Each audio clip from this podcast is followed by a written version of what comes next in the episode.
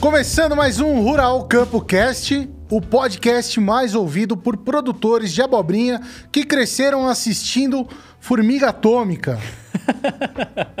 Lembra desse desenho? Não é da sua Ah, idade. Não, lembro o capacetinho dela, É. branco. Eu Oh, sou a triônica, formiga atômica. que ia lá fazer halteres pra ficar forte. Era quem que era? Era da Hanna-Barbera. Era da né? Hanna-Barbera. Não exatamente. existe mais isso daí. Hanna-Bar- A Formiga Atômica? Não, a Hanna-Barbera. Ah, não. Ah, acho que Foi, antes, foi comprada verdade. pela, pela Warner. Isso, exato. É. Exatamente. Oh, mas era legalzinho, né? O, o- Evita ficar mexendo no microfone, doutor. verdade. Você já levou Ah, é. dois pitas já. Duas broncas aqui. Bom, boa tarde, pessoal. Boa noite. Não sei que horário que o pessoal tá ouvindo agora, né?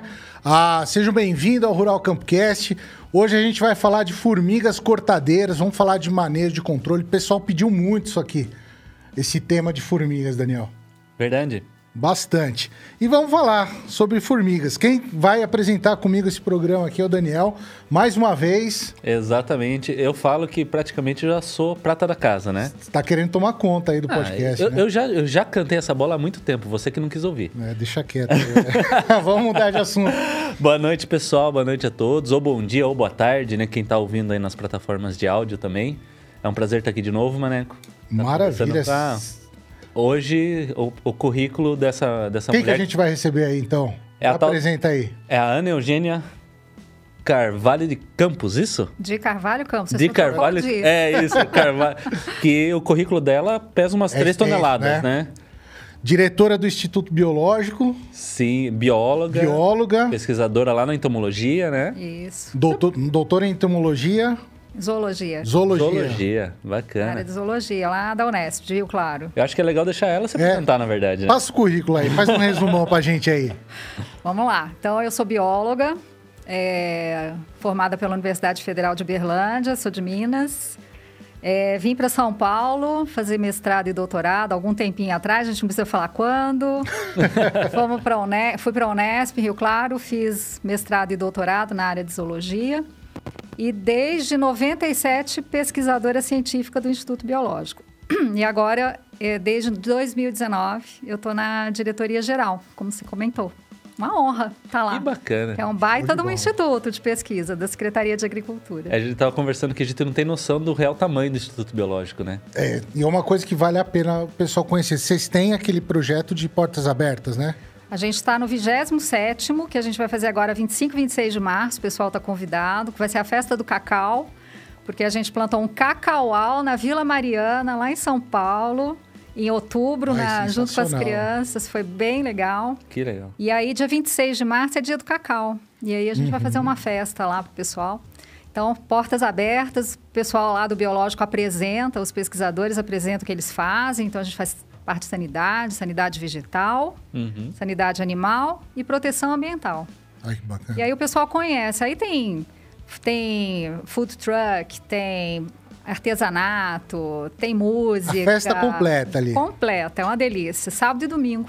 Muito bom. Maravilha. O pessoal não, não- é, é o que eu tava falando, assim, tem muita gente que não conhece. Até quem é da área Exato. também, Exato, a exato. gente fala da- do Instituto Biológico, ah, mas aonde que é? Ah, o- o- Né? É, é novo? É novo o Instituto. 95 anos. Só, só Novinho. 95. Fez É? 95 anos, 2022. É, é, é- é uma instituição, me corrija aqui se eu estiver errado, que foi criada ali ah, principalmente por controle da broca do café, né? Exatamente. é. Que há anos atrás, aí, Sim. coisa de 100 anos, apareceu a broca do café e foi ah, um pega para acabar na produção de café, né? Sim. É. E daí foi criado o Arthur Neiva, né? Conta um É. pouquinho da história do Conto. biológico aí. É interessante essa história. O governador da época recebia os barões do café, né? Que eles estavam preocupados que tinha uma praga acabando com o cafezal. E o estado de São Paulo, muito rico, né? E, e o café era a, a locomotiva do Brasil, né? E eles perguntaram para o governador: olha, precisa arrumar um jeito de resolver esse problema. Ele reúne, então, na época, um número de pesquisadores. E esses pesquisadores, então, identificaram, era uma broca, era um besouro, né? Que a larva é, causava danos nos frutos do café. E identificaram que essa broca vinha da região da África, do, do continente africano. Então, fizeram todo o trabalho, desde a identificação, manejo e controle, inclusive controle biológico. Foram para a África, identificaram o inimigo natural, trouxeram, fizeram produção massal e liberaram no campo. E, e, isso é interessante que a gente fala muito de controle biológico aqui no Rural Campcast Sim. e muita gente acha que é novidade. É. Olha a novidade aí de há, coisa de... Há 90 anos atrás. Né? Mais de 95 anos, porque eles, é, o governador ele montou uma comissão, que era a Comissão Debeladora da Broca do Café. Como fez muito sucesso e deu muito certo, falou, não, precisa ter um instituto voltado para essa questão de pragas e doenças na área agrícola. Sim. Então começou com a área vegetal e depois de um ano começou a área animal. Estamos até lá, até hoje lá trabalhando com sanidade animal e sanidade vegetal. Vou aproveitar aqui, ó, a Miriam pediu o endereço. Para ir na festa do cacau. Ah, tá, vamos lá, é verdade. Né? Então, a gente convida, tem que dar o endereço. é? Né? é na Avenida Conselheiro Rodrigues Alves, 1252, na Vila Mariana, São Paulo. Maravilha, fica o convite aí. Fica o convite. Segue a gente no Instagram do Instituto Biológico, que vocês vão ver lá as nossas postagens, convite, horário, tudo certinho. Show de bola. Excelente. excelente. Ó, antes da gente entrar no papo aqui, eu esqueci de dar os recados. Então, ó, recados aí, pessoal. Ah, o chat está aberto, tá? Podem fazer as perguntas aqui pelo chat.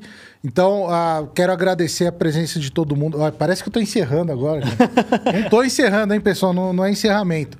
Ah, mas preciso agradecer aqui o estúdio MD Digital, esse estúdio fantástico que abriu as portas para esse projeto que eu acho que todo mundo está curtindo aí, quem está ouvindo. Sim. Eu tô adorando fazer isso aqui. Você gosta de participar? Sempre. É uma honra sempre estar tá aqui. É muito e, legal, e né? a estrutura é de primeira, sem dúvida. Show de bola.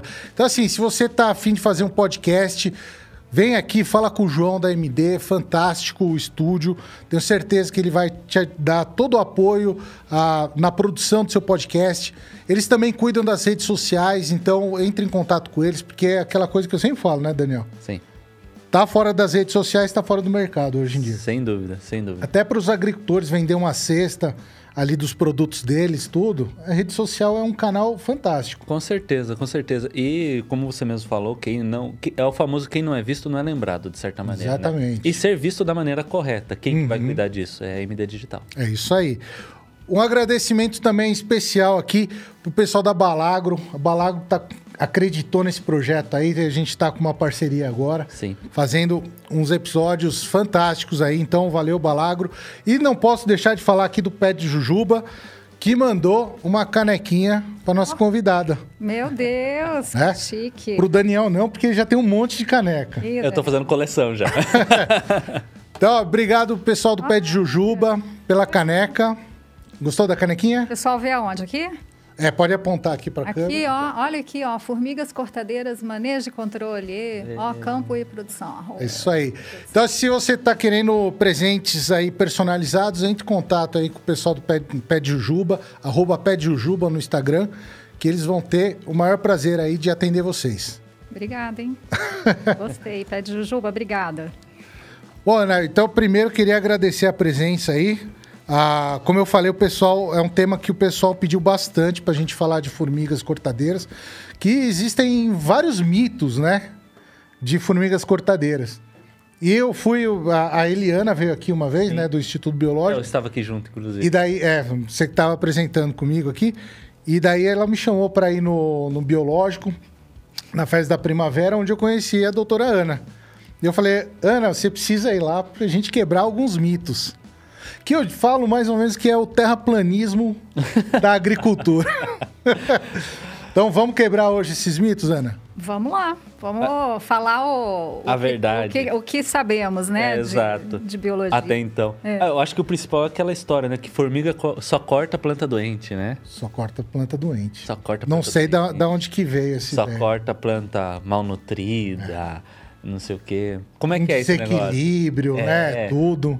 Sim. Mas é, é, antes da gente entrar na, no, nessas questões do mito, vamos falar um pouquinho da biologia sim. da formiga? Sim. É. Porque eu, eu, sempre falo assim: para a gente manejar corretamente alguma coisa, a gente tem que conhecer né? Sem dúvida. A gente tem que saber como é que se O forma ciclo. o, o- o formigueiro, o ciclo de vida das formigas, Exato. o que, que é um bitu, o que, que é uma içá, enfim, né? Tudo isso daí. O que, que é uma quem-quem? Será que vai dar tempo, Ana?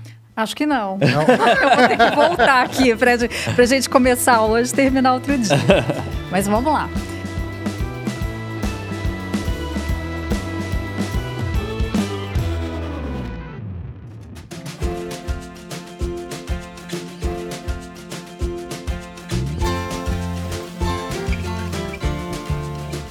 Primeiro, formiga é inseto social. O que, que significa isso? Vive numa sociedade. E cada indivíduo lá dentro do formigueiro tem um papel, né? tem uma atividade para fazer. Então, a gente, quando pensa num inseto social, como as formigas, não todas as abelhas, nem todas as vespas, todos os cupins e todas as formigas são sociais, tá? São insetos verdadeiramente sociais. É, a gente tem que pensar nessa, nesse ninho de formiga, nessa colônia de formiga, como um superorganismo. Então, é um superorganismo com atividades e comportamentos extremamente complexos. E essa complexidade, desculpa, essa complexidade é que faz com que seja tão difícil controlar e talvez que tenham tantos mitos, né? Então é importante, como você falou, a gente conhecer. E para conhecer, para controlar, a gente precisa conhecer, porque se a gente sabe, por exemplo, que uma operária de formiga cortadeira, vamos falar de formiga cortadeira, vive até 120 dias, isso tem a ver com o controle. A gente pode falar sobre isso, tá? Se ela faz revoada numa determinada época, a gente já vai saber que quando é que a gente tem que controlar. Então, essa questão de conhecer a biologia, ela é super importante para qualquer né? Situação. Mas eu queria falar bem de formiga antes de começar a falar mal de formiga. Então vamos Das falar bem. pragas. Pode ser? É, porque é, to- todos os organismos têm uma Tem um papel, função, tem é. um papel ali, né? Dentro Então, de um eu- ecossistema, claro. Isso é fundamental. A gente olhar para o ambiente, né? Que tem os biólogos, eu sou bióloga também, mas eu Temos- acho estamos em três aqui. Estamos três biólogos aqui.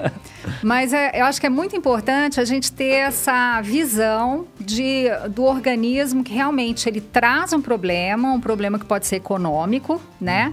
Pode ser um problema de saúde, porque pode ser um inseto, por exemplo, que ferroa e que pode ocasionar uma alergia, um choque anafilático. Então, aí fica o aspecto da praga, né? Porém, quando a gente vai trazer para as formigas, quantas formigas, vou perguntar para vocês, quantas formigas tem no mundo? Vocês têm ideia? Mais ou Em menos? Quantas espécies? espécies? Nunca parei Espécies. para contar. Não, espécies de formigas. Tem ideia? Espécie. Ah, não só as cortadeiras, né? Não. Chu- todas. chuta um número chuta. aí.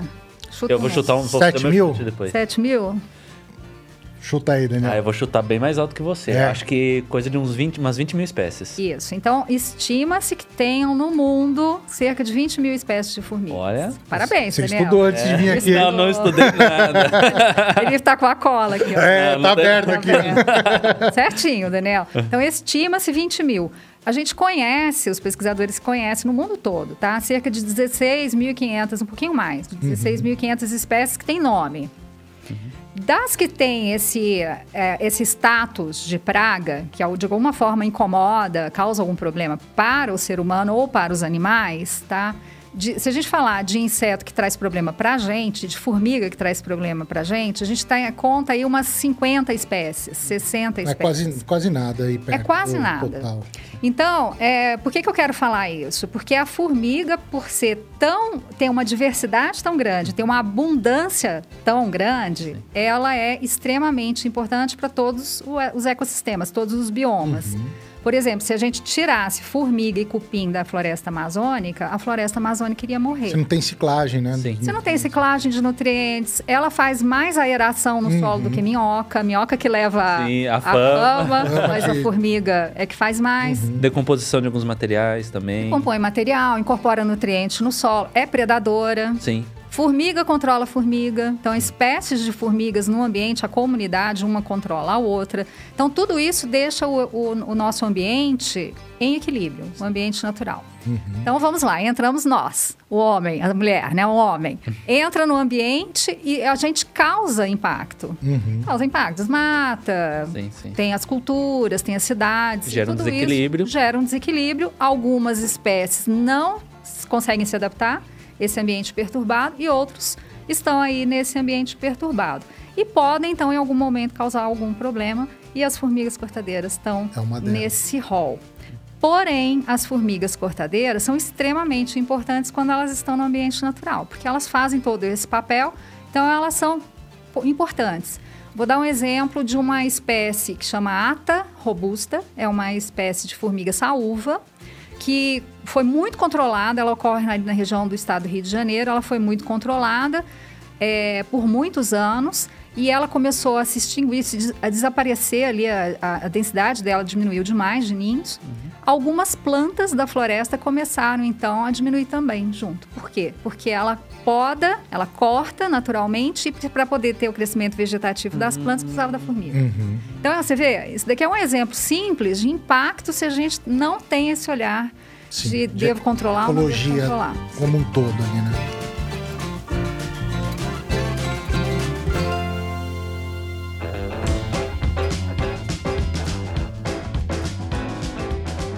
Então eu queria começar falando sobre isso, da importância das formigas. Então a gente veio falar de formiga cortadeira, que realmente é um problemaço. São, eu tenho trabalhado muito com a lá na, na, eu sou da Secretaria de Agricultura, né? O Instituto Biológico é da Secretaria de Agricultura do Estado de São Paulo. E os institutos de pesquisa têm um projeto de oliveiras, chama Oliva SP. Uhum. É uma das culturas mais novas no estado. Uhum. E a formiga é uma das, mais, das pragas mais importantes. Então você transfere isso para várias sim. outras culturas, sim, né? Sim.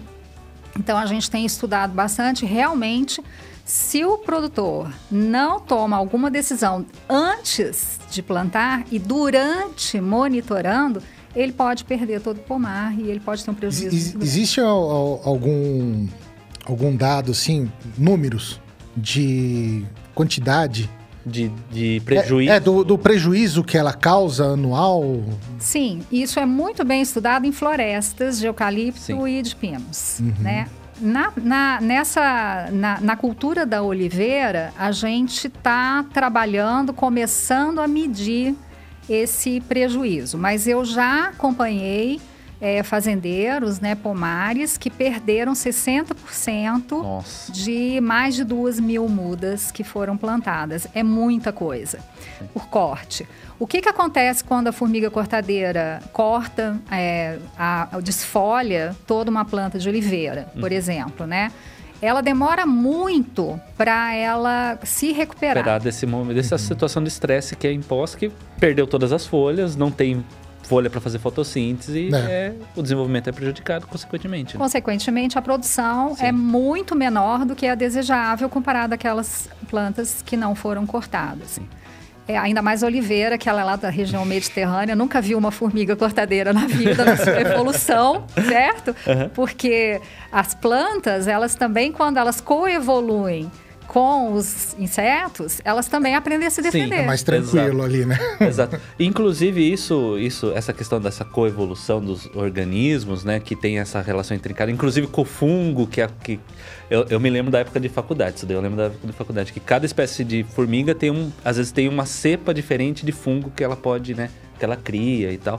Mas isso também explica o porquê que é, cultivares exóticas são mais atacadas por formiga cortadeira? Elas não têm essa proteção, né? Porque as plantas, elas ao longo dos milhares, milhões de anos, elas desenvolvem substâncias químicas, né? Ou físicas, por exemplo, pelo, a folha é dura, então a formiga não consegue cortar, ou ela tem alguma substância que ela é, não é palatável para ela, ou vai fazer mal para o fungo. Você falou do fungo, eu não comentei sobre o fungo Sim, ainda. Já me adiantei. Você já me deu a deixa, né? A formiga cortadeira estão dois grandes grupos de uhum. formigas cortadeiras. Você falou para falar da biologia, né? Então nós temos aí saúvas que é bastante conhecida do, do agricultor, faz aquele monte de terra solta, fácil de ver no campo, faz aquelas trilhas carregando as folhas, né? E as quenquens, que são um pouco menores. Mais quietinha. Mais ou menos, vai. Quem tem quem vai discordar. Não, é, é, é, é, eu digo mais quietinha da gente não ver ela ali, né, andando. Os ninhos. tudo, é. Os ninhos são menores. Uhum. é, tem alguns que fazem, algumas espécies que fazem ninhos com folha seca, né? E, então a gente consegue ver. Agora tem uns que fazem um buraquinho tímido no chão e sai a formiguinha. Dá pra ver ali. E corta mesmo, né? Bom, então, ah, esses dois grandes grupos, saúvas e quem-quem, são as que as verdadeiras é, formigas cortadeiras, que causam prejuízo econômico né, nas diferentes culturas. E elas, para se alimentar, as operárias, elas tomam, podem se alimentar da seiva da planta na hora que está cortando e elas levam as folhas para dentro do ninho, aquela- aquele caminho que você vê de folhas sendo levadas, porém elas alimentam um fungo ao qual elas cultivam. Então as formigas cortadeiras, elas são agricultoras. Exato. Elas cultivam o seu próprio alimento Ela não vai comer a folha. A folha é um substrato. Um o- substrato. O substrato para o fungo. Sim. O fungo, que é um fungo simbionte, é um fungo só dentro de, de ninho de formiga cortadeira, só vive porque tem a formiga. E a formiga só vive Porque tem o fungo. porque tem o fungo. É o leucoagárico. Leucoagáricos É, é só, só o leucoagárico ou tem... tem o, o- é o predominante essa espécie dentro das atine aí dos, do- das formigas cortadeiras, tá? Então, a- as plantas, a gente estava falando de exótica, né? Porque ela não tem defesa, justamente por isso, porque elas ah, vêm de outros continentes que não o americano, continente americano, sul-americano, que é onde tem formiga cortadeira. Então, a gente tem aqui da Argentina até lá no sul dos Estados Unidos a gente tem formiga cortadeira. Então, você pega uma planta lá do Mediterrâneo, que é introduzida, ela certamente ela é mais suscetível ao corte das formigas cortadeiras. Mas não que as nossas plantas nativas não sejam também, tá? Tanto é que as formigas cortadeiras Elas dentro estão da área aí, natural, né? elas cortam as O, o metabolismo dessas plantas, né? ah, vai ter planta que vai servir de substrato, vai ter planta que não vai servir de substrato. Às ela vezes a- nem corta. Que não, não- nem vai cortar. Não Porque corta. às vezes a planta tem um, Tem um substância. secundário. Tem aquela sesamina, né? Aquelas, essas coisas. Ah, então não, não é assim, ah, eu. A minha planta não está sendo cortada, então eu estou conseguindo controlar. Às vezes você Às está vezes- plantando alguma coisa que. Que não é... ter Não é do interesse dela, né? Que tem ação antibiótica, que, não, que o fungo não vai crescer Hum. ali, que ela também não se interessa por aquilo. Né? Isso. Então, o que, que acontece? Ela, a, a planta, ela tem que a formiga, ela tem que ser atraída por essa planta, porque ela é palatável para ela, porque ela tem nutrientes para ela e para o fungo, né? Então, por isso ela leva, tá? Algumas não têm. E essas que não têm, elas são objeto de estudo dos pesquisadores. Por quê que elas não são cortadas? É interessante estudar isso, Claro. você fazer essa pergunta, né?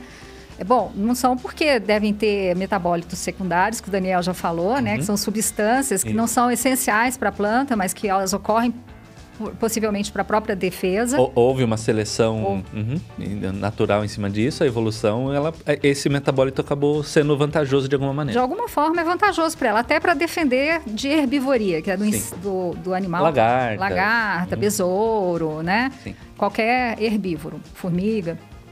E, e essas plantas, elas são a atenção dos pesquisadores, porque a gente quer saber o que, que tem nessa planta que, no caso da formiga, né, que está protegendo. que está né? protegendo. E é- esses estudos são importantes porque eles podem servir para para colocar um produto novo para o agricultor, por exemplo, o agricultor orgânico, Uhum. Sim. né?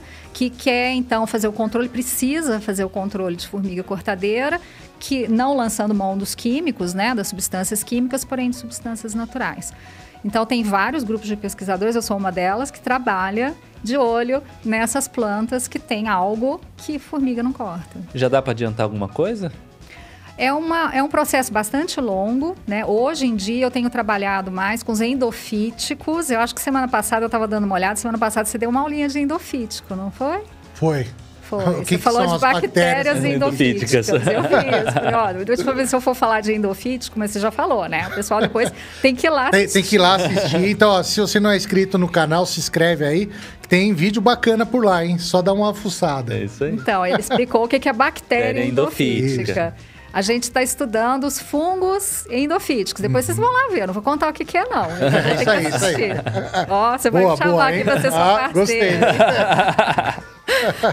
e, e aí a gente está tá trabalhando com eles, a gente fez, é, a gente usou primeiro uma, uma aluna nossa, né, estudou em oliveiras para saber quais são os fungos e bactérias endofíticas das oliveiras. A gente seleciona, ela fez por NGS. NGS é uma técnica de biologia molecular bastante moderna que identifica os micro-organismos, inclusive aqueles que estão dentro da planta, e há alguns fungos que a gente consegue manipular eles no laboratório, eles crescem, a gente está testando contra as formigas cortadeiras. E sim, a gente já tem alguns bastante interessantes em situação de laboratório. O porém é quando a gente sai do laboratório e vai para o campo. Uma coisa é in vitro, é. outra coisa, né? Por quê? Principalmente porque ela, a, a soldados não deixam entrar ali, né? Porque é um inseto social, é um superorganismo cheio de estratégias para defender a colônia. Se ela, é, se ela tá contaminada, tenta entrar, já vão limpar ela. Vão, é isso, né? isso que eu ia comentar, porque até inclusive até se fala, na, há muito tempo atrás já se falava de uso de metarrismo para controlar Balvéria, né? Tem, é, tem algumas pesquisas que, func que funciona e tal, mas o problema é que não funciona tão bem porque por causa desse hábito dela estar constantemente é, se limpando, o, né? O laboratório você tem é a Sim. mortalidade 100% ali. Isso. Vai para campo, não consegue. É, é Por quase... isso que não tem tantos produtos ainda no mercado, né? Uhum. Naturais ou biológicos para insetos sociais. Sim. Porque é difícil driblar essa essa, É quase um sistema imune desse superorganismo, né? De é. certa maneira. É, que é, funciona como um organismo. Exato, né? é um sistema imune, de certa maneira, né? É, porque vamos lá. Então a formiga cortadeira é um superorganismo. A gente está falando, então a gente vai falando e vai trazendo a biologia em, uhum. junto com isso para fazer essas analogias para entender o quanto que é importante saber biologia, né? Então a gente tem lá as formigas que a gente vê caminhando cortando, sobe na planta, joga, algumas jogam a folha no chão, a outra carrega, bonitinho de ver, né?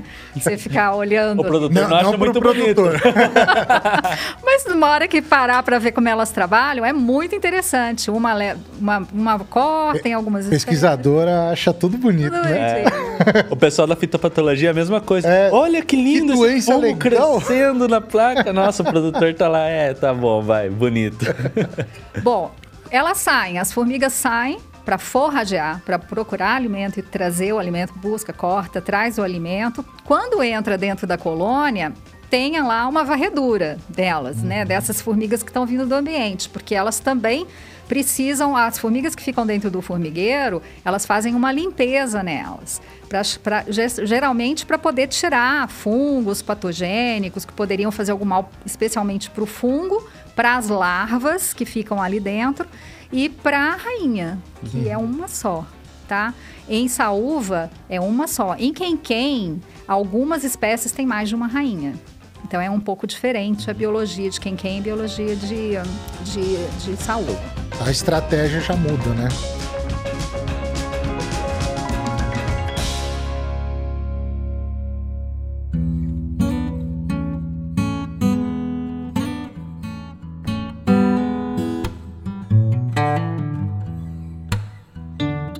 Inclusive, inclusive até aproveitando para diferenciar uma da outra é o tamanho. É o tamanho, o ninho. Hum. Se você tiver uma lupa, você vê que elas têm os espinhos nos espinhos aqui na região do tórax, né? uhum. né? Que tem três pares de espinhos em saúva e quem quem tem quatro ou cinco, uhum. né?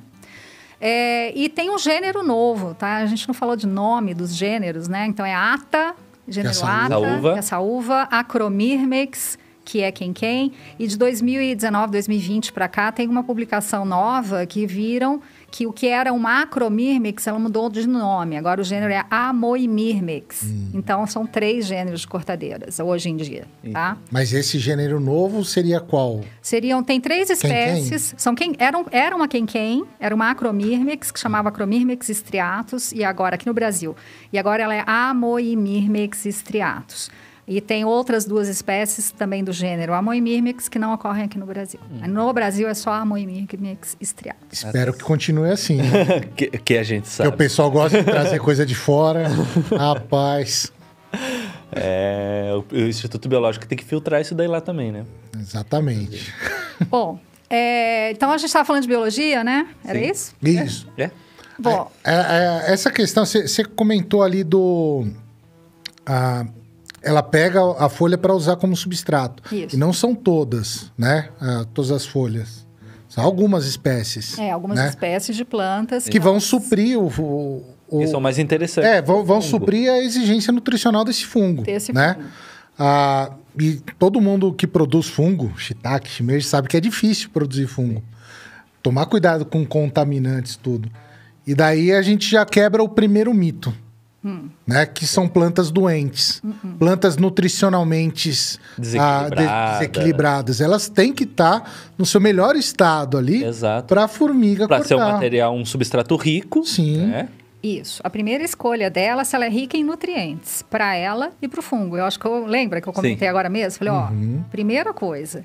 Então, se tiver uma planta desnutrida, né, provavelmente ela vai escolher uma que seja mais interessante, porque pensa bem, todo animal ele tem que economizar energia. Claro. Se ele sai para buscar alimento, ele tem que buscar o melhor alimento no menor tempo possível. Porque imagina uma formiga que tem que tomar conta de, de predador, tem parasitoide de formiga que eles têm que tomar cuidado, tem uns forídeos, umas mosquinhas que ficam na trilha atrás delas para botar ovo e o ovo do, da mosquinha vai, vai nascer uma larva dentro da cabeça dela, imagina isso.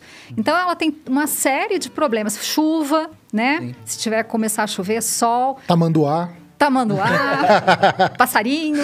Então, tem um lagarto. Então, tem bastante animal que ela tem que, que, que driblar.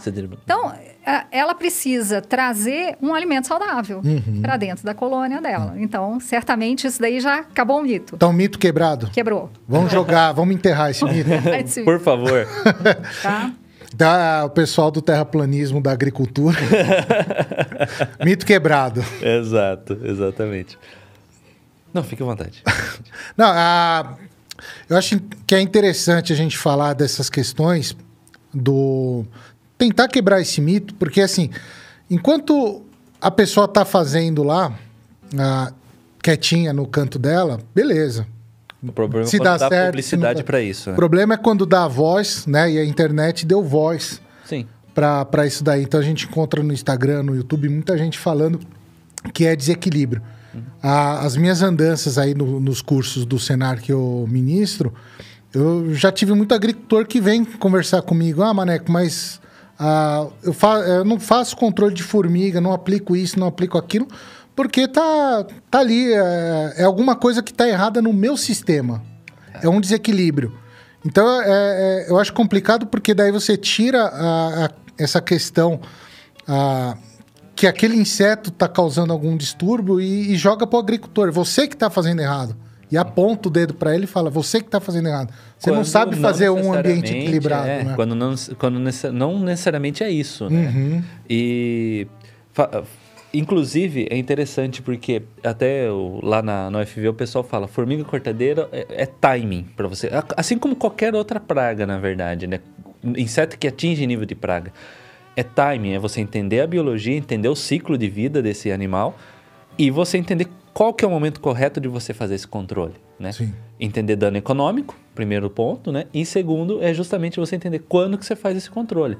E formiga é basicamente, eu acho que começa no, no, no processo de, da formação de uma nova colônia, basicamente, né? Eu acho que você, a partir do momento que você teve a revoada da saúva, por exemplo, é você entender, opa, daqui a algum tempo eu já tenho que Prestar ficar de olho. atenção ali que né? é onde não, vai. Não sei se seria isso. É, aqui é assim, ah, a gente pode pensar de duas formas, né? Ah, antes de plantar, a gente, o agricultor tem que pensar que pode ter formiga cortadeira ali e ele deve, é, é desejável que ele faça o controle nessa área antes de implantar qualquer frutífera, qualquer coisa.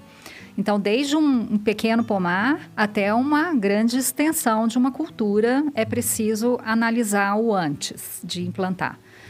Depois, é importante monitorar. O monitoramento ele tem que ser constante em qualquer cultura, desde o meu sítio lá em casa, lá no fundo do quintal, até uma floresta de eucalipto gigantesca ou de pinos. É, Então, o monitoramento é importante. Da biologia que o Daniel acabou de colocar, é, para os novos ninhos, aqui na região sudeste, no estado de São Paulo, É, a revoada de saúvas começa lá para outubro, na época que começa a chover. Outubro, novembro, dezembro, revoada. Isso tem se estendido mais, esse período de revoada, a, a, outro, a meses de janeiro, fevereiro, tem mudado um pouco uhum. esse regime aí de, de revoadas. Então, alguns trabalhos já vêm acompanhando isso. Mas aqui na região do, do estado de São Paulo, até dezembro, a gente vê a revoada a, como é que é feito isso? Né? O, no, né, na, na, nessa época, os ninhos de saúvas maduros, adultos, eles lançam, eles formam né, é, rainhas, futuras rainhas e machos, que são as içás, que a gente chama de tanajura, que é aquela formigona, uhum. tanajura. Com asas. Com asas, né? E os bitus, que também são alados, com asas, os machos. E eles saem nessa revoada em voo nupcial. A fêmea e o macho copulam no ar. Uma fêmea pode copular de, com seis a oito machos numa revoada, porque ela só copula nesta época. Nunca mais. E vai armazenar tudo na espermateca, é isso, né? Isso. Ela tem uma estrutura dentro do corpo, um saquinho ali que ela guarda o espermatozoide desses seis a oito uhum. machos. E, e inclusive... é o que a gente come, né? É, Você come o bombonzinho dela, né? o Bob Dog.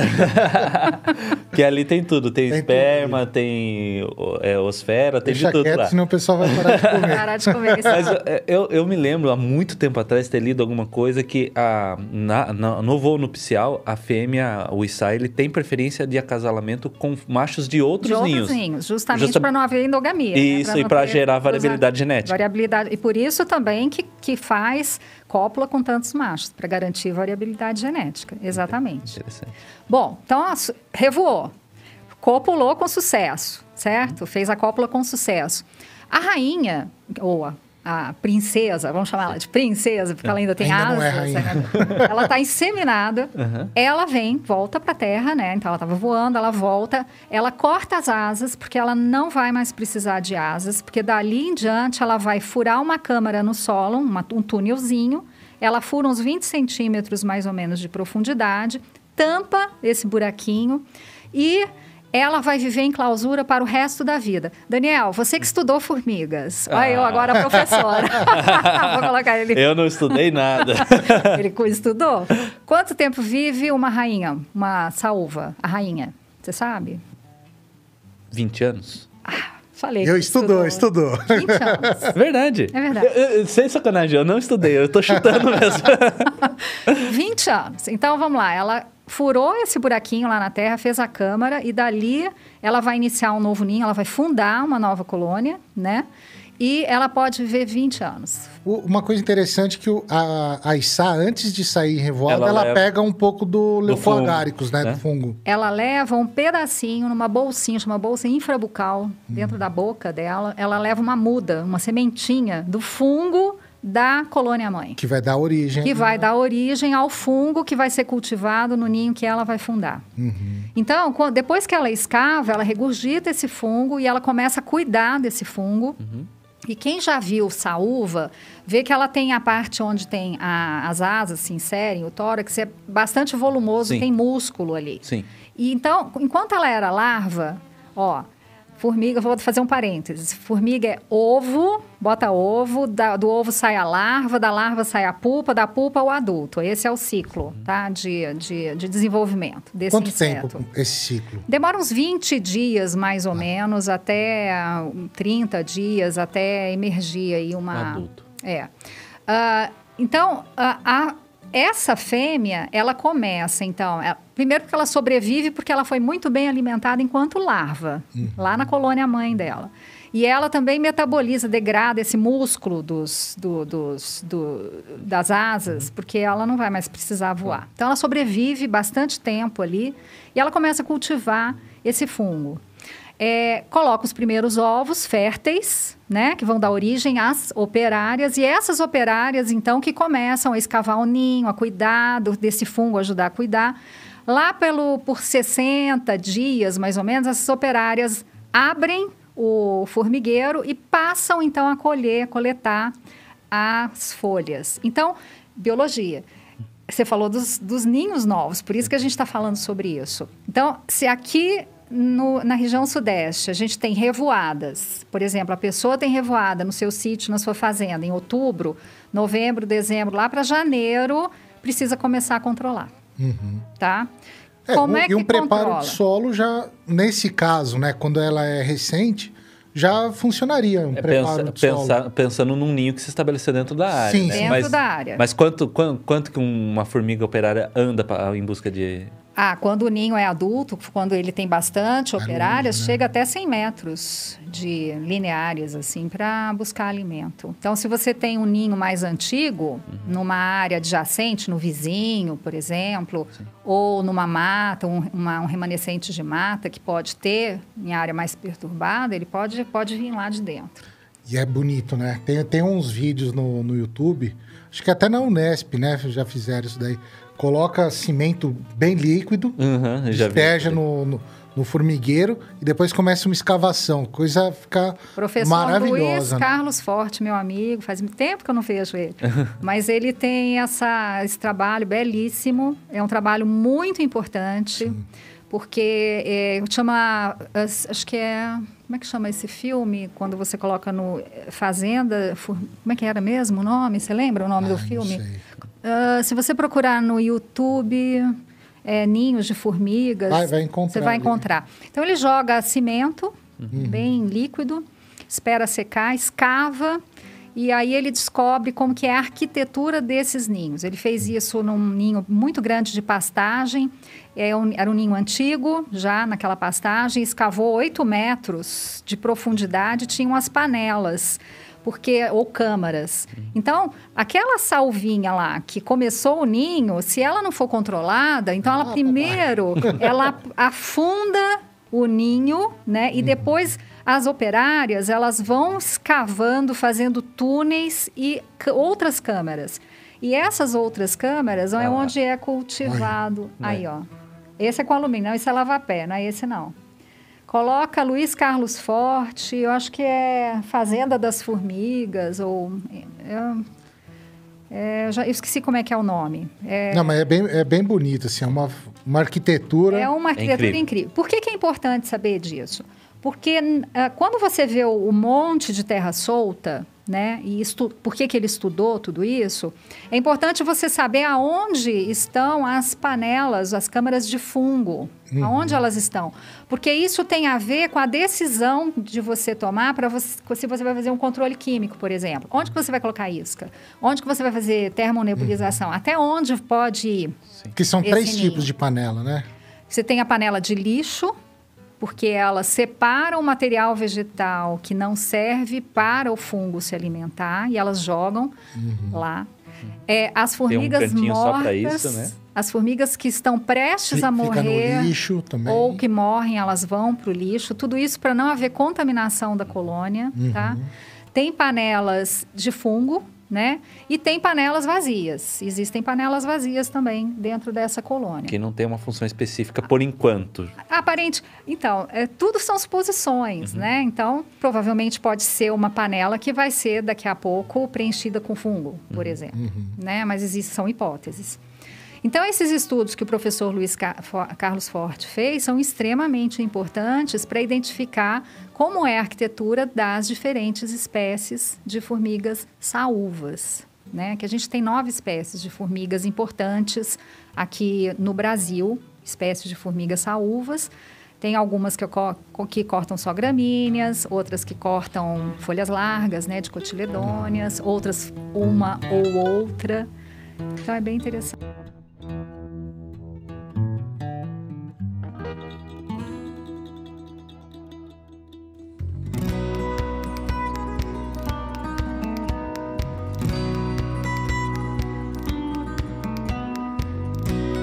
É, e sobre isso, essa questão da revoada, e isso daí eu realmente estudei nesse ponto. é, é, quem tem muito problema, né, ou tem sempre tem revoada todo ano, você tem que fazer controle todo ano. Um ano que você deixou de fazer controle, você pode sofrer isso futuramente, pode sofrer com problemas Por futuramente. isso que é importante o monitoramento. O monitoramento, ele deve ser assim, a pessoa tem que ter na cabeça que formiga, ela pode causar um prejuízo da noite para o dia. Você tem a sua planta ali saudável, um pé de caqui, um pé de manga, qualquer coisa, um pé de oliveira, né? E ela pode desfolhar da noite para o dia. Então, o mais importante é o monitoramento. Se você faz um monitoramento bem feito e você acha esses ninhos, você controla. O controle, quando ele é pequenininho, quando depois da revoada, depois de 60 dias, ela abre um vulcãozinho, assim, fica um... Uhum. Até meus, minha aluna estava... Minha aluna não, minha, uma, uma colega que estava hoje coletando, ela mandou as fotos. Se eu, se eu mandar para você, você...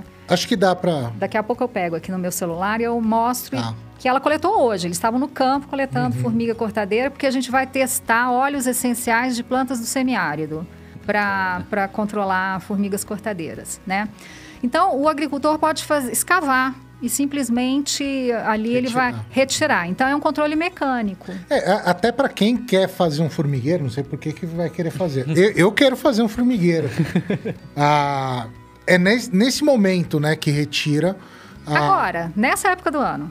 É, Agora. que vai tirar ali com a, a, formiga, que já é uma rainha. Isso, com né? as operárias. Colocar num potinho. Peraí que eu vou pegar. Vou pegar meu celular.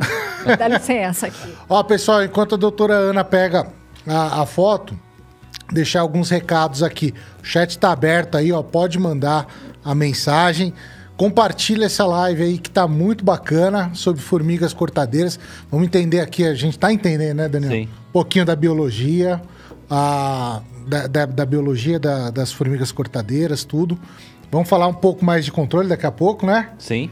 Daí outra, outra coisa bem interessante aí, se inscreve no canal que a gente tá chegando aí a um milhão de inscritos. Caramba, já? Não, vai demorar um pouco, mas estamos no caminho. Estamos em busca desse um milhão aí. Tá com quantos? 30 mil, tá bom, vai. mas precisa de mais. Então, pessoal, ah, compartilha aí, fala pro pessoal se inscrever. Pra 100 mil chega uma plaquinha, olha que legal. Eu é. quero essa plaquinha aí, hein? Fica chique, né? Com certeza. Ó, e também ah, considera aí também entrar de membros do canal. Então, se você é membro do canal, a gente vai ter aqui a. Tá, para ser membro é R$ 5,00, R$ 4,99. Tem um monte de vídeo exclusivo, tem curso lá nos membros. Sabe esses cursos de de agrofloresta, tudo que o pessoal tá cobrando, 2 uhum. mil, 4 mil. Sei. É tá 5 reais. 5 reais. Tá tudo lá. Não, mas daí é, é meu, não é dos outros. então, pessoal, considere aí ser membro, que vai ter muito vídeo lá é, exclusivo que é só para membros que eu coloco. Beleza? Encontrou? Mandei no seu WhatsApp. Mandou aqui? Acho que o João pediu para mandar no Telegram. Tá, eu vou mandar aqui. Então, ah, o que ele vai mostrar aí para vocês é hoje o pessoal lá do meu laboratório, lá meus colegas, estavam todos no campo fazendo, eles coletaram mais de 80 ninhos hoje. Sim. E essa é uma época do ano para quem quer criar, né, formiga, ou mesmo para fazer controle mecânico. Então eu vou vai, vai aparecer aí, maneco, é, é um ninho com uns 90 dias. Ele já estava, o pessoal lá falou que já estava meio profundo o ninho, então ele deve ter revoado lá para novembro, dezembro, janeiro, fevereiro, lá para outubro, Entendi. nessa área que nós Entendi. coletamos, né? Que eles foram coletar. Então já estava profundo. Alguns eles já não conseguiram é, pegar a rainha. E tem aí nessa foto que eu mandei para o Maneco, tem um potinho, e nesse potinho vocês vão ver a rainha, ela é bem grande tá? E tem o fungo, a esponjinha do fungo. Então, o que, que acontece? Escava, controle mecânico, você escava e você elimina, então. Revira ali. Revira e expõe. aí expõe e aí você vai conseguir fazer esse controle mecânico.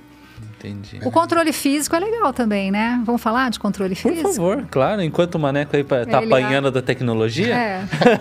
Meu negócio é planta, não é?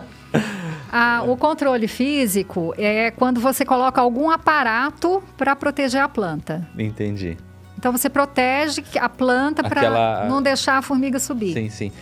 Se vocês olharem na internet, tem muita dica. Legal, não é mito. Dica. Sim. O pessoal faz com caixinha de leite. Já vi, sim. Então pega aquela caixinha da Tetra Pak que é, é você abre, você faz um, um disco corta o disco até o meio, faz um, ori um, um orifício, um orifício do, da, da, largura do diâmetro do, do da tronco. sua planta, uhum. do tronco da sua planta, e você grampeia.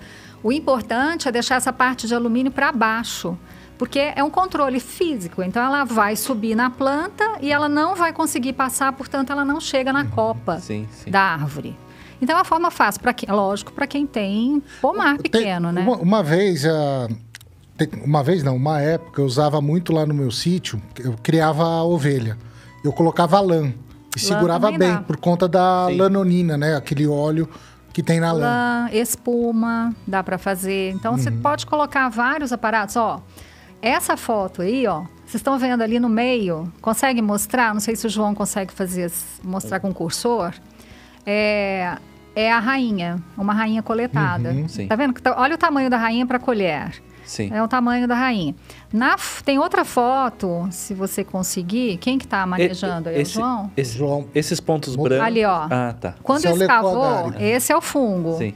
Então, é, esse é o aspecto do fungo, quando você vê o... Mas eu queria que passasse a primeira foto, que é a foto antes de escavar.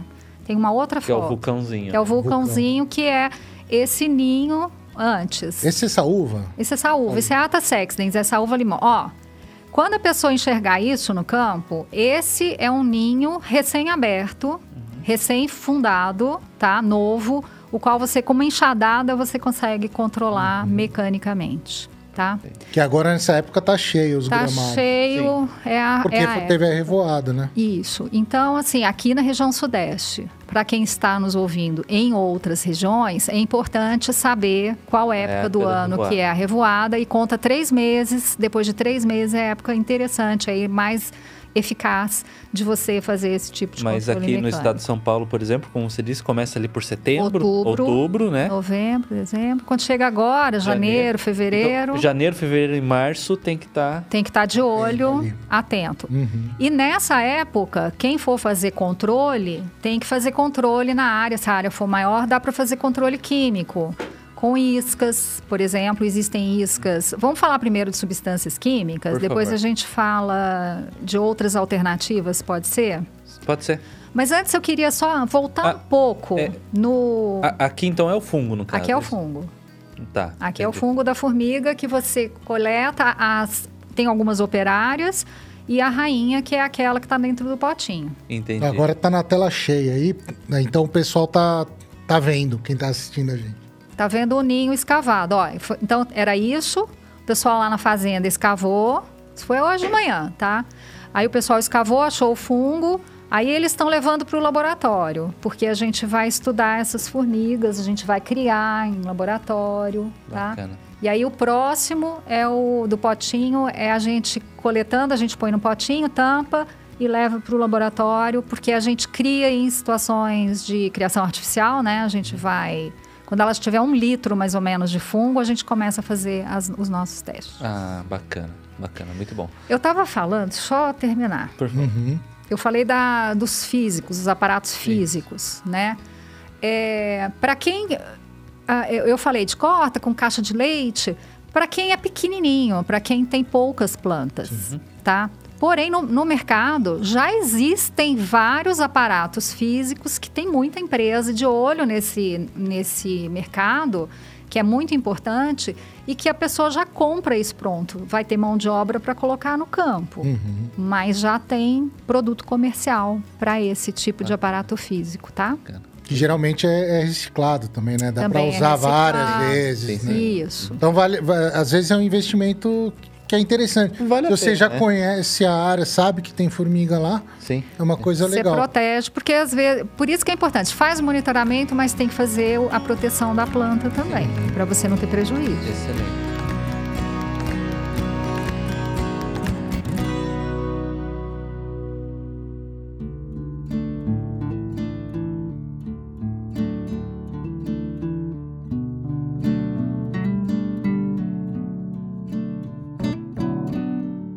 Agora, Ana, você tinha. É, não, eu só ia perguntar, na verdade, daí sobre as iscas realmente, né? Porque, ah, principalmente isca tóxica, né? Que são as químicas. A gente escuta cada coisa de como que tem que liberar isso daí, onde que tem que pôr, como tem que pôr. Eu- É, eu gostaria isso just- que eu ia falar também. né? Porque, ah, tem que botar em cima do carreiro. Não, tem que botar fora do carreiro. Não, tem que botar no ninho. Não, não pode colocar no ninho. E aí? Tá, É, porque tem, tem diferença de olheiros, né? tem. Então você tem o olheiro, o olheiro que é aquela terra solta, No Se caso os- da saúva, Se né? você coloca ali, ela entende como um lixo, né? E ela não vai pegar aquilo, ou vai? Depende, depende da espécie. Tá. Tem espécie de saúva que tem olheiro ativo, que, que é olheiro de, de alimentação mesmo. Uhum. Que a formiga sai, às vezes elas ocorrem sobre um monte de terra solta, e tem espécies de formigas que aqueles olheiros eles são só de ventilação do ninho, não são ativos. Aí não adianta colocar porque a formiga não vai sair por ali. Então você tem que procurar, no caso da saúva, os olheiros que estão ativos. E a melhor hora para você colocar isca é quando elas estão em atividade. Porque essa é um, a primeira dica, falar Uhum. das dicas Sim. de controle de formiga com isca, tá? Tem que estar o tempo seco, não pode estar o tempo úmido. Então, depois de uma chuva, você tem que esperar o solo estar seco. Depois de uns 5, 6 dias de sol, aí que você vai fazer a decisão de, de usar isca. Porque senão você vai gastar dinheiro. Você vai comprar uma isca que não custa barato, vai jogar no campo e você vai perder, porque a formiga não vai levar, porque ela absorve umidade e aquilo passa a ser não palatável para a formiga. Lembra que ela escolhe o alimento, do jeitinho que ela escolhe a planta. Então, é, e a pessoa acha que a isca não funciona. Então, é muito importante usar corretamente. É, então, tempo seco, é, você vai procurar fazer o controle com isca quando o ninho está em atividade, quando as formigas estão em atividade. Tem época do ano para isso também? Tem época do ano, por exemplo, dias muito frios, você não vai ver formiga em atividade. O horário, às vezes, você não vê a formiga em atividade. Você pode ver ela algumas vezes durante o dia e o mesmo ninho à noite. Então, depende do- dos fatores de clima, climáticos. Então, umidade, eh, temperatura, faz com que ela saia para essa atividade de corte de A- plantas. Agora, por exemplo, não- seria uma boa hora para colocar. Agora não é época uma de- boa época de fazer controle com isca, tá? Aí, você identificando esses olheiros ativos, onde as formigas entram e saem com as folhas, você pode colocar uma certa distância do olheiro, nunca dentro do olheiro, jamais, porque ela vai entender que aquilo, como não foi ela, formiga, que levou lá para dentro, ela vai jogar fora e ela e você vai perder dinheiro de novo. É ela que tem que achar, né? Ela tem que isca. achar e ela tem que levar para dentro do Não ninho. adianta você jogar dentro do, Mas, do ninho. mas, mas jogaria em cima do monte de terra? a- do lado ou próximo ao olheiro ativo. Entendi. Então você tem que achar esses olheiros onde as formigas estão entrando e saindo, porque aí elas passam a carregar a isca. Vai Tem acompanhando elas, né?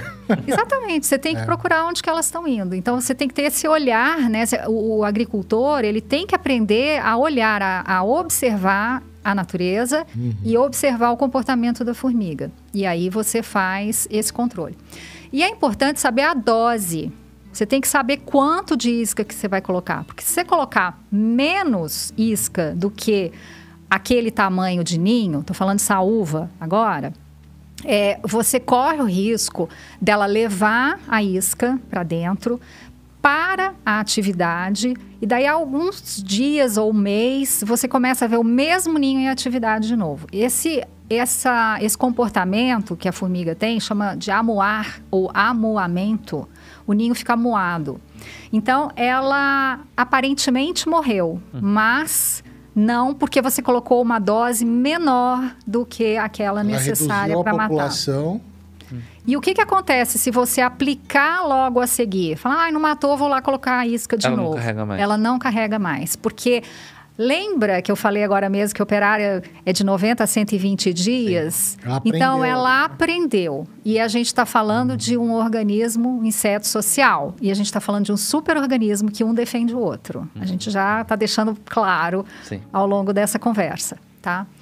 Então, este cuidado é importante. Como que faz o, o cálculo da dose, né? Nossa, só essa dica aí É. já valeu o like, hein, pessoal? Dá o like aí. Como que a gente calcula a dose? Quanto de isca que eu tenho que colocar no campo para controlar aquele determinado formigueiro? Tem uma regra.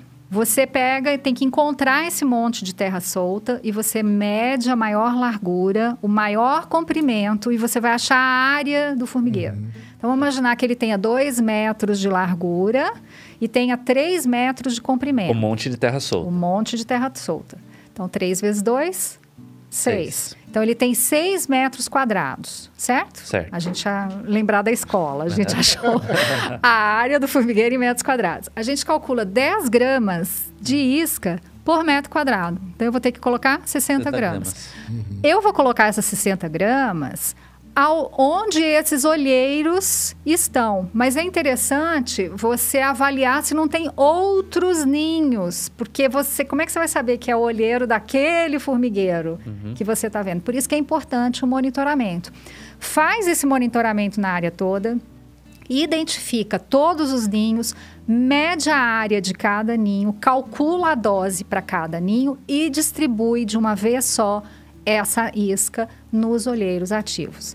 Certamente, você, não, num dia que não está chovendo, e é importante não colocar a mão na isca. O cheiro, às vezes, da mão na pele do operador já é algo que pode atrapalhar a formiga levar o, o- a, A isca.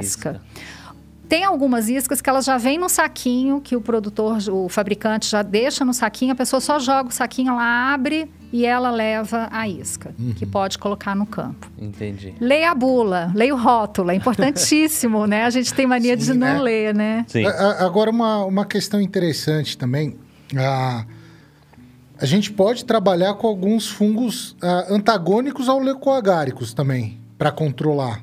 Só que fungos de solo, não, não no caso ali É. de Balvéria, metarrismo, que a formiga que vai levar. É. Mas, por exemplo, tricoderma, escovopsis, daria para trabalhar. É, Então, assim, solo rico, Até eu estava até complementando sua pergunta, até ia perguntar. E o pessoal da agricultura orgânica, né? Como é que faria? Uhum. Tem isca para esse pessoal também? Vou- eu vou, vou dar um passo atrás, só para terminar o químico, e aí Uhum. Tá. a gente fala Perfeito. do orgânico, tá? Ah, já falamos também dos seus fungos, daqui a pouco a gente volta neles, para a gente falar, pensar Aham. um pouco, né? Fala, ligando biologia e tudo mais. É, bom, a isca é uma das formas que a gente tem para controlar. E a quem-quem, a gente não falou da quem-quem, É é verdade. importante. A gente falou da saúva, a dose.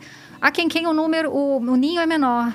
Então, você pode calcular aí 10 gramas da isca por ninho de quem-quem. Uhum. E faz da mesma forma. Você coloca ali ou na trilha, da onde, igualzinho a, a saúva, eu não falei isso. Você pode colocar na trilha onde elas estão caminhando, próximo que elas vão levar, se você não encontrar os olheiros ativos, ou você coloca próximo, nunca dentro do olheiro ativo. Entendi. E se você não achar o ninho, você vai colocar na trilha Na 10 trilha. gramas. Da, da quem-quem, 10 gramas, porque a quem-quem é mais difícil de você achar o ninho Sim, e ela sim. carrega e ela leva para dentro do ninho. Entendi. Se você tiver pachorra de ficar ali, você vai achar, você vai ficar atrás da formiga, você vai achar onde que tá o ninho. Ó, o pessoal aqui no chat aqui, ó. Ah. Ce- Cepado tá falando que nessa época da chuva a única alternativa é o químico como regente. Taca Que é, regente. que é fipronil, no Fipronil? caso. É. Lembrando que a gente tem que tomar cuidado com os organismos não alvo. Exato, que são, que são outros organismos sociais, inclusive, que são muito suscetíveis a fipronil. Aham. Exatamente. Ah, Então, assim, a gente tem que tomar bastante cuidado com as tomadas de decisão. E quando eu falo que formiga controla formiga, se você joga, ah, se você trata o ambiente, então, com, com essa sua, sua área, com uma substância que mata qualquer, al, qualquer um, né? Não seletivo. Não, não é seletivo, você, aí você piora o problema, porque você tem um desequilíbrio Aí sim, né? tá? Então, isso fica para uma outra, um outro dia, para a gente até falar É, não, não sobre dá tempo da gente falar. Senão a aqui. gente não fala tudo, mas é muito importante Uhum. e relembrar aquilo que eu falei no começo, quem assistiu, que eu tô comecei falando bem sobre as formigas. Sim. E a gente não deve matar outras formigas que estão ali fazendo um papel super importante no nosso pomar ou na nossa área, tá? Orgânicos. Existe já isca registrada com a base de planta. Hum. Planta. É, o pessoal é, pode dar uma olhada no, no próprio Ministério da Agricultura. É importantíssimo usar um produto de boa qualidade. Se for orgânico, se ele está registrado, ou mesmo se ele for dome sanitário que você usa em, em- em jardins, porque exi- tem, tem iscas, inclusive à base de plantas dome sanitário, com registro dome sanitário. É bom dar uma olhada na caixinha para ver se tem o MS ali ou Anvisa, tá? Se você tem o registro.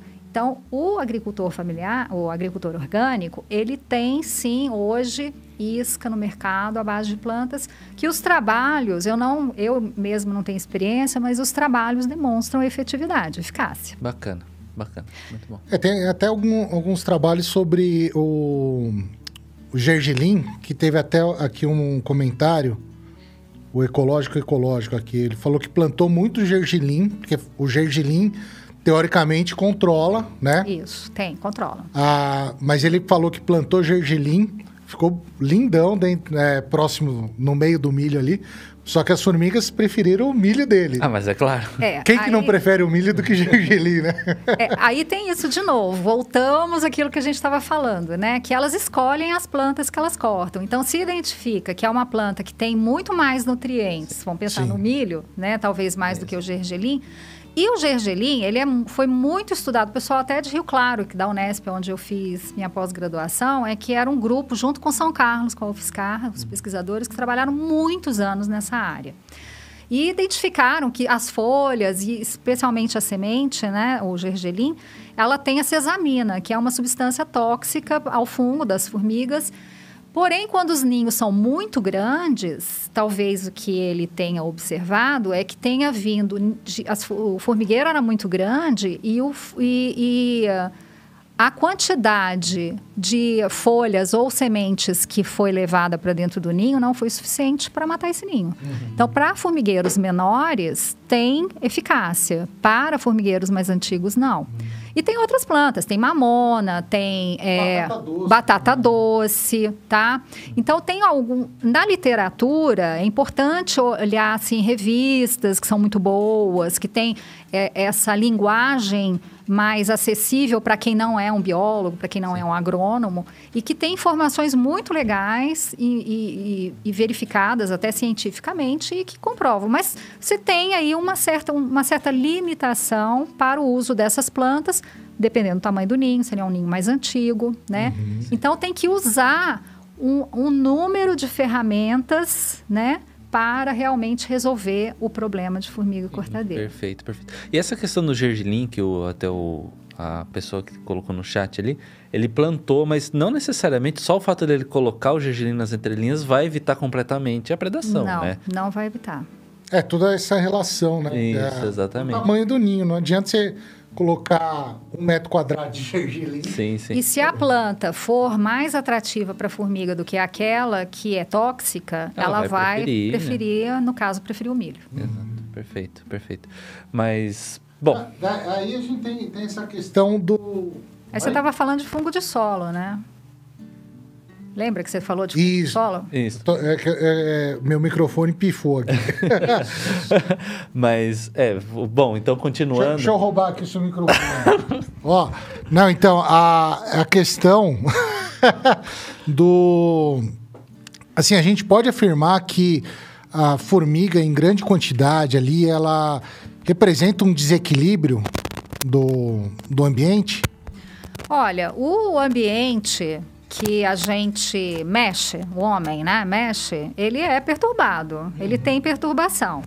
E esse ambiente, ele é suscetível, principalmente quando você começa a oferecer plantas, um tipo de planta ou plantas que são muito palatáveis, que são muito interessantes para aquela determinada espécie, é óbvio que ela vai ter nutriente suficiente, ela vai crescer, vai ser um ambiente bom, tem comida e, e vão aparecer, ela vai Sim. reproduzir e vai ter sempre um problema. Naquela área ali, geralmente deve ter muita formiga, né, no, no caso. Então, não é necessariamente o desequilíbrio do ambiente.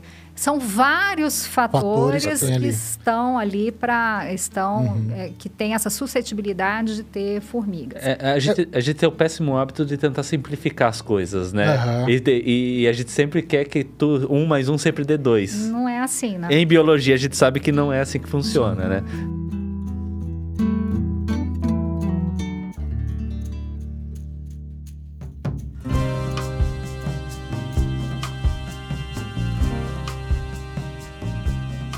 Eu, eu, eu penso que assim, né? Eu não, não sei também. Mas. Eu sei também, tem muita coisa que eu Não, é, a gente, a gente tá fazendo as pesquisas ainda, É, bastante estamos coisa. estudando. Mas a, a questão, assim, a- não só o, o, uma falta. O que eu acho, né? Que a como a gente tem alguns fungos antagônicos, ó, vou puxar pro fungo. Vai lá, Vai, vai lá, vai vamos lá. lá. Ah, no, no solo, né? Por exemplo, tricodermas do solo, ali é o escovopsis mesmo, que são naturais do solo. E eles são antagônicos ao leucoagáricos, né? Então, Especialmente o Scovopsis é um dos primeiros fungos que con- contaminantes aí que podem controlar ele. Sim, mas ele só vai, você só observa Scovopsis se ocorreu, ocorreu algum problema com a colônia. Ocorreu porque ela tem barreira, né? Então, Pra, como pra evitar a entrada evitar- pra evitar a entrada. Então não é porque aquele, esses fungos estão no solo, presente no que solo, necessariamente, que necessariamente está dentro da colônia. Não, porque é inseto social, porque é um inseto que tem. Primeiro, porque tem operárias com diferentes tarefas ali dentro da colônia. Algumas delas são de defesa mesmo, de ficar limpando esse ninho o tempo todo. Uhum. A formiga cortadeira. Não é só pelo hábito de lamber, ela tem ah, glândulas no seu corpo que produzem substâncias que, que podem ajudar nesse controle, né? Glândulas que podem matar esses Sim, micro-organismos. sim, sim. Além do mais, há algum tempo atrás, não muito, os pesquisadores descobriram que tem uma bactéria que fica na, no tegumento, que é na superfície da, da formiga, saúva, e que essa bactéria combate, controla micro-organismos, porque ela vive no solo, o solo é, úmido. É fazendo até uma analogia, pensando no formigueiro como um, um organismo Super complexo, organismo. né? Um super organismo. É, é a mesma coisa, Maneco, você ter o vírus da gripe dentro do seu organismo. Sim. Você tá gripado todo o tempo? Uhum. É, O sistema imunológico não deixa ela. É, é o o vírus sobressair. Quando que esse vírus vai sobressair? Quando você tiver uma queda de imunidade. Uhum. Seria basicamente uma analogia dessa Exatamente. daí. É, Perfeito, Daniel. Parabéns. Obrigado. É, Esse é o exemplo do Daniel, que de você estar gripado, e o caso do Scovopsis fazendo aí algum. eh, infectando, então, o fungo da formiga cortadeira. A imunidade desse ninho baixou. Aconteceu alguma coisa. Pode ter sido até uma substância química que o agricultor usou lá, e aí que deu uma baixa aí nesse número de operárias que cuidam desse fungo, que tem as jardineiras ali, as formiguinhas pequenininhas que estão sempre cortando, podando e, e cuidando desse fungo, e que pode ter, então, vim- ter vindo um outro fungo contaminante e contaminado o fungo, o alimento dela. Mas aí, nesse caso, pensando nesse sentido, a gente poderia talvez fazer uma inundação de conídeos desse, de, de um fungo antagônico dentro desse ninho? De- aí fica caro, né?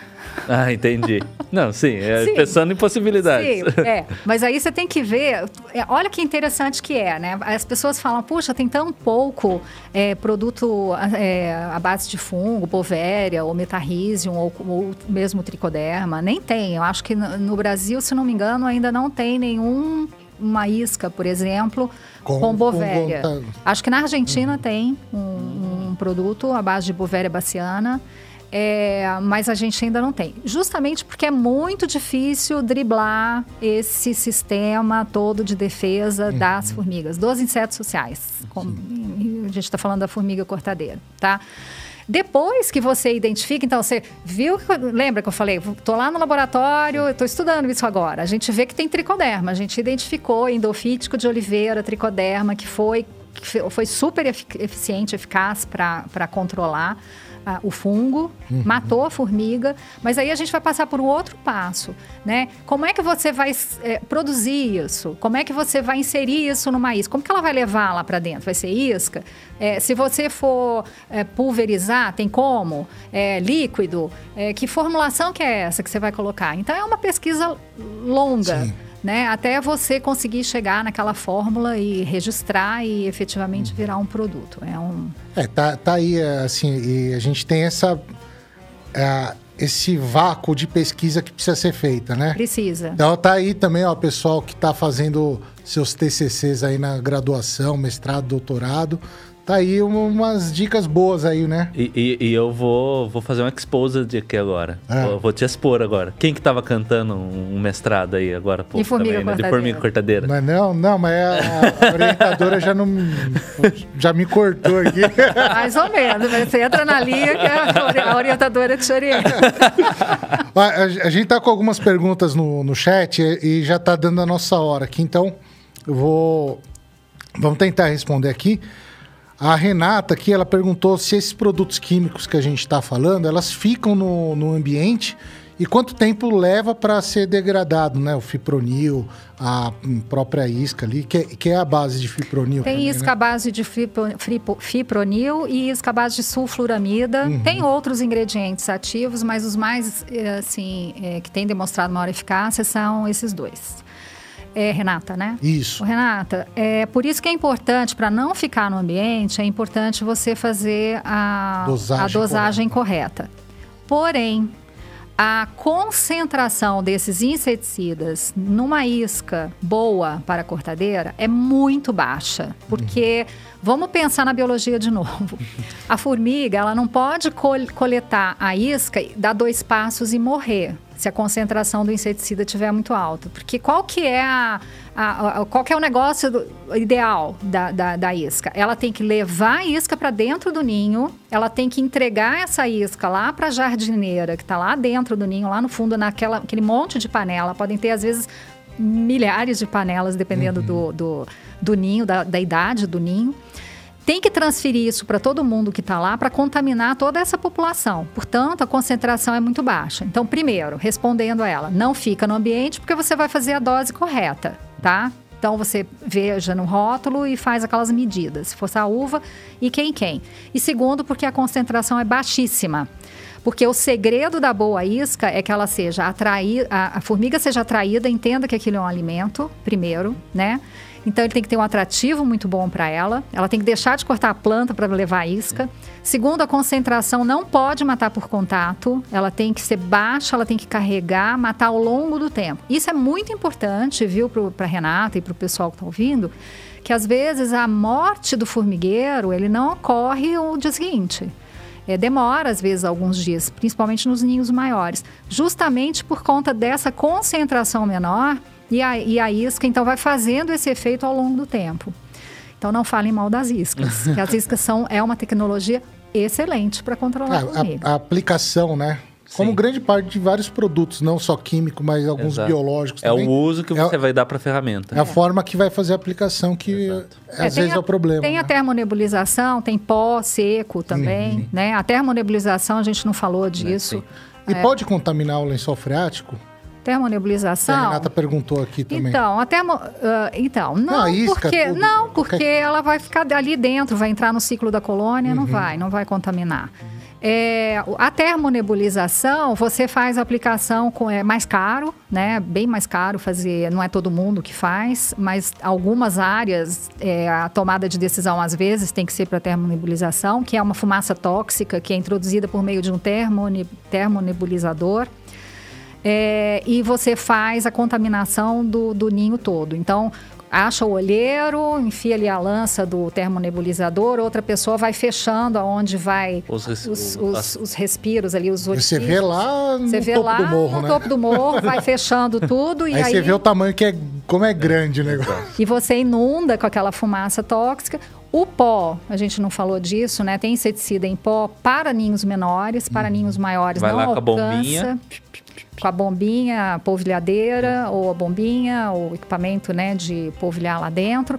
Mas, dependendo do ninho, não atinge todas as panelas de fungos. Lembra que eu fala, nós falamos do, do professor Forte que ele escavou 8 metros de profundidade um ninho de formiga saúva.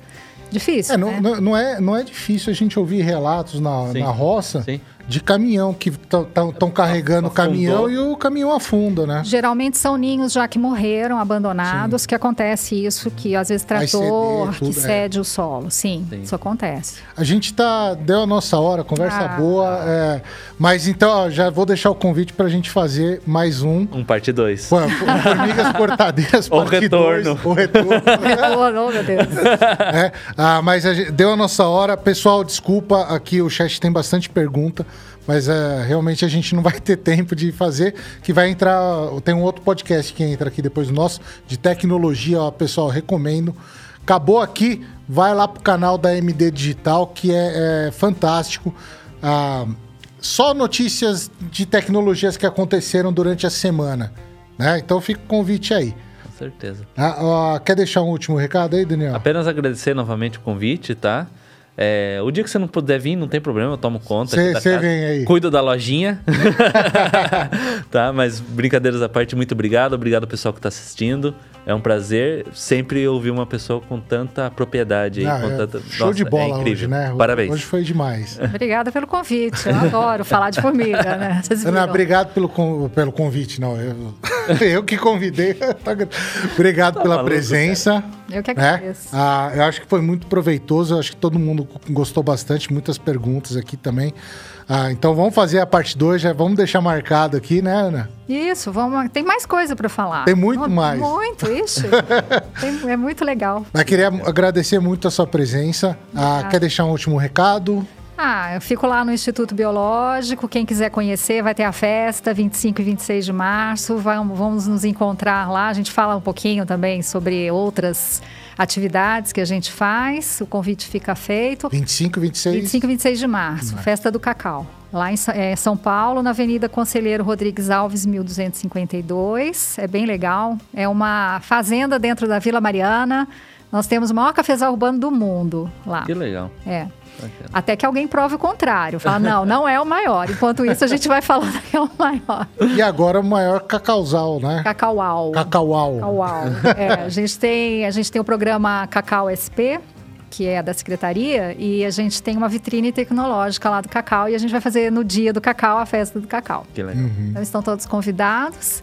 E agradeço, e quando quiser eu volto aqui para a gente falar mais de formiga. Vai ser um prazer. Não, é sempre um prazer receber a- a- o pessoal do Instituto Biológico, assim, grandes pesquisadores. Sem dúvida. É, a gente já recebeu a Eliana para falar de análise a fitossanitária. Isso. Foi sensacional também. E agora Ah. com a Ana, Com a Ana deu show aula. também. Nossa, uma fala. aula de formigas cortadeiras aqui. sim. Ah, queria agradecer demais, então, a presença. Ah, o que mais? Tem mais alguma coisa? Ah, o Paga Nós. É verdade. Paga Nós. A gente tem um quadro aqui que chama Paga Nós, Ana. Que é quem a gente cita aqui, né? Então, ó. Mas tá fraquinho hoje. A gente citou a Warner Bros. no comecinho. então eu vou mandar boleto aí pra vocês que eu não faço publicidade gratuita. Então, Warner, boletinho tá chegando aí pra vocês, aí no estúdio de vocês. Isso aí. Não é? E, é- e é só, a gente não citou mais nenhuma. Fala uma empresa Eu falei só... Pak. Tetra Pak também. Então, ó, vamos, mandar boleto aí pra vocês. Beleza, pessoal? Balagro, balagro, balagro. Bala... Não, Balago já tá. Pessoal, então eu queria agradecer bastante aí, a- agradecer demais a presença de todo mundo que ficou até o final aqui. A- quem tá ouvindo a gente no Spotify, porque agora a gente transmite aqui, né, ao vivo no YouTube. Depois eu subo pro Spotify. No Spotify agora tem um, tem como colocar vídeo. Ah, também. Sim, sim, sim. Só que eu não coloco o vídeo porque daí fica pesado pro pessoal ouvir na roça. Tem gente que gosta de ouvir levantando os canteiros, no Não, trator. E, e o- o- agora o Spotify agora tem download automático agora do episódio. Não sei se você viu isso. Não vi. Tem, agora tem download automático. Ó, então Saiu paga episódio, nós Spotify, baixa, porque a gente citou Spotify também. Então paga nós aqui, ó, boletim pro Spotify. Certo? Pessoal, muito obrigado pela presença de todo mundo. Um agradecimento especial pro pessoal da MD Digital. Se você tá afim aqui de fazer um podcast ou quer levar um podcast, fazer um podcast aí na sua fazenda, tendo internet, a MD vai lá com todos esses equipamentos aqui de primeira, fazer um podcast aí na sua fazenda, tá? Eles cuidam das redes sociais. Muito obrigado, Pé de Jujuba, a Balagro por acreditar no nosso projeto aí também. Semana que, semana que vem não, em março, né? Em março vai ter dia 9 e dia 23. Sim. Em comemoração pro Em- em- mês ao das, mulheres, né? Exato. Então a gente vai receber dia 9 a Cláudia Arieira, que é especialista em nematóides. Vai ser fantástico esse bate-papo. E dia 23 o Daniel tá de volta aqui Exatamente. com a Karina Grande especialista na cultura do morango. do Morango. A gente vai falar sobre morango, Falaremos, produção integrada, tudo. Aí é minha praia. Aí você fica quieto e eu falo. Beleza.